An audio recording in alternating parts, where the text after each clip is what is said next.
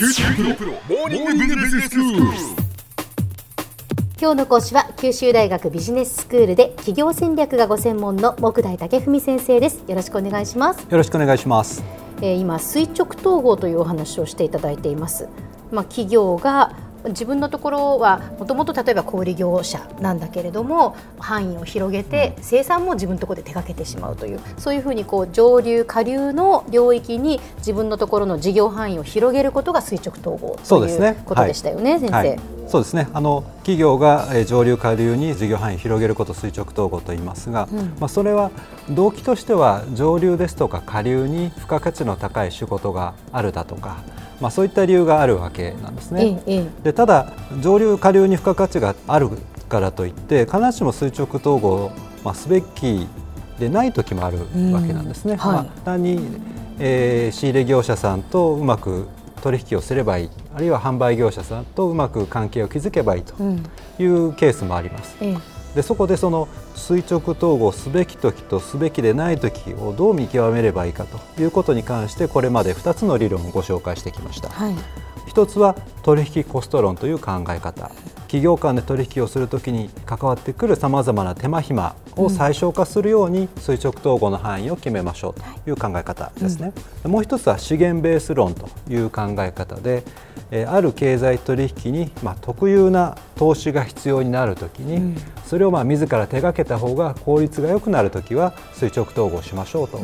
いう考え方でした。はいで今日は垂直統合をめぐる、えー第3の理論についてご紹介したいと思います。うん。まあ、だから前回までは垂直統合によるこうメリット、はい。い、いところっていう話でしたけれども、それだけじゃないよっていうお話ですよね。そうですね、ええ。あの垂直統合をしていきますと、はい。要は自分の会社の中にいろんな事業範囲が含まれてきて、うん。要は資産が膨らみすぎるってことがあるんですね。はい。でかえって身動きが取れなくなるということがあります。で例えばなんですが前回あの電気自動車のお話をしましたけれども、はい。今回もちょっと電気自動車のお話をしたいと思います。ええ。あのバッテリーなんですが、うん。えー電気自動車にとってバッテリーの技術進歩ってのは非常にまあ重要なんですね、まあ、性能と、えー価格の鍵を握ると言っても過言ではないと思います。でそこでですね例えばそのトヨタはパナソニックと合弁会社を設立しましてバッテリーの開発と製造を自ら手掛けているんですね。はい。トヨタとしてはバッテリーという重要技術を、まあ、手の内のものとするために垂直統合を図ったと言えると思います。はい。で一方でトヨタと正反対の動きを取っている自動車メーカーがあるんですね、うん。それが日産自動車です。はいあの日産というとあの電気自動車のリーフええが有名ですよね、そうですね。えー2010年の発売開始から、まあ、今年6月末までの、まあ、累計販売台数は、まあ、世界中で34万台を超えるうん。台数なんですね、はい。そんな日産にとって電気自動車用バッテリー技術というのはまあ商品力を左右する最重要技術のはずなんですが、ええ。まあ、昨年の8月にまあ驚くべき発表をしたんですね。はい日産はですねもともと NEC と共同出資で立ち上げたバッテリー製造子会社を持ってたんですが、はい。でこれを中国の投資ファンドに売却すると。うん。で今後は電気自動車用バッテリーは外部からの調達に切り替えるというそういう発表をしたんですね。はあでこれはですね取引コスト論の観点からしても資源ベース論の観点からしてもちょっと説明がつきにくい動きなんですね。はいバッテリーという電気自動車の最重要技術を外部からの調達に切り替えると、うん例えばバッテリーサプライヤーに足元を見られてですね不利な取引条件を突きつけられる可能性も出てくるわけで、うんそうすると取引コスト論的に、えーまあ、ちょっとまずいことになるかもしうれない。んそれから外部のバッテリーサプライヤーに任せると日産向けにカスタマイズされたバッテリーの使用ですとか製造方法に投資してくれない可能性もありますね。まあそうですよね日産向けっていうことでしてしまうと、まあ、他に潰しが効かなくなりますからね。そういうことですね。となると資源ベース論的にも×であるええうんじゃあなんでこのバッテリー事業の売却ということを、まあ、日産は決定したのかと。ええでこの疑問に答えるための、まあ、鍵はバッテリーの未来をどう読むかという点に、まあ、あるわけです。まあ、今あの世界中の自動車メーカーですとかバッテリーメーカー電機メーカー素材メーカー大学など、まあ、いろんなところがバッテリーの性能向上やコスト削減のための研究開発をやっています。ええどこがいつどれだけの性能向上ですとかコスト削減を実現できるか、まあ、実はわからないわけですね、はい、でもちろんトヨタや日産が自らバッテリーの研究開発や製造を、まあ、手がけていますからトップを走ってこれればいいわけなんですが、うん、まあ、将来ともトップを走れるかどうかはやはりわからないわけですね。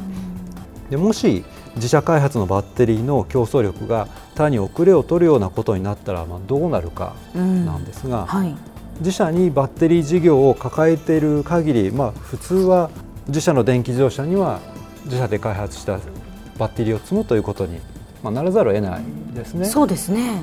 そうするとそのバッテリー性能のだとかコストの点で他社に負ける可能性が出てくるわけです。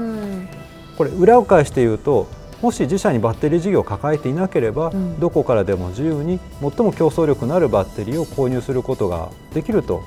ということでおそらくなんですが日産は外部のバッテリーサプライヤーからバッテリーを購入することに伴うまあ、取引コストの大きさであったり、うん、あるいは取引特殊的投資をやってもらえないかもしれないという可能性と、うん、その時々で最高のバッテリーをどこからでも買える自由度を持つ。でこの2つのことを天秤にかけて後者の自由度を取ったんじゃないかというふうに考えられるわけです。なるほど。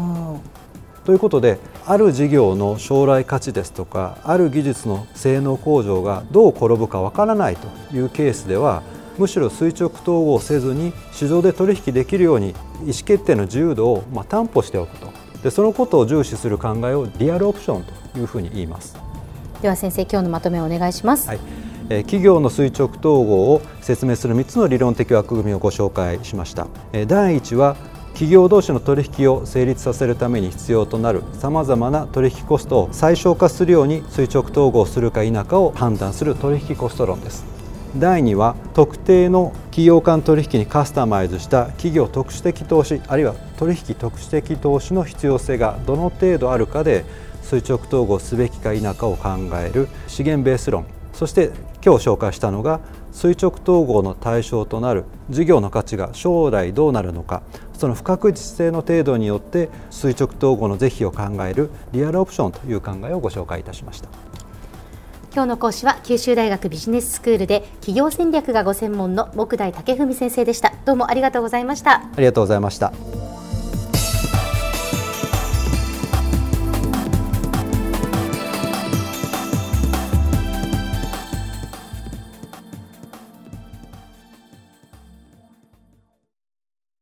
QTPRO は通信ネットワーク、セキュリティ、クラウドなど QT ネットがお届けする ICT サービスです。